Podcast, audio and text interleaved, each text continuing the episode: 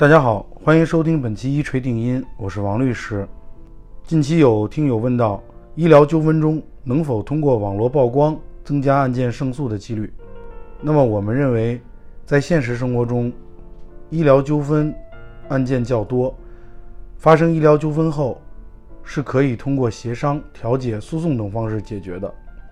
但对于医疗纠纷的报道要真实公正。如果散布虚假医疗纠纷信息，将会受到法律的处罚。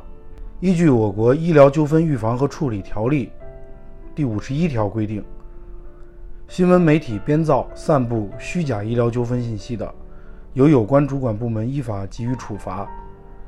给公民、法人或其他组织的合法权益造成损害的，依法承担消除影响、恢复名誉、赔偿损失、赔礼道歉等民事责任。所以由此看来，通过网络曝光为医疗纠纷增加胜诉几率，在一定程度上需要客观真实的报道，而虚假的报道医疗纠纷可能会承担相应的法律责任。所以，是否通过网络曝光来为案件增加胜诉几率，取决于曝光内容是否真实客观，就由患者自行来决定了。以上就是本期一锤定音，感谢大家的收听，我们下期再见。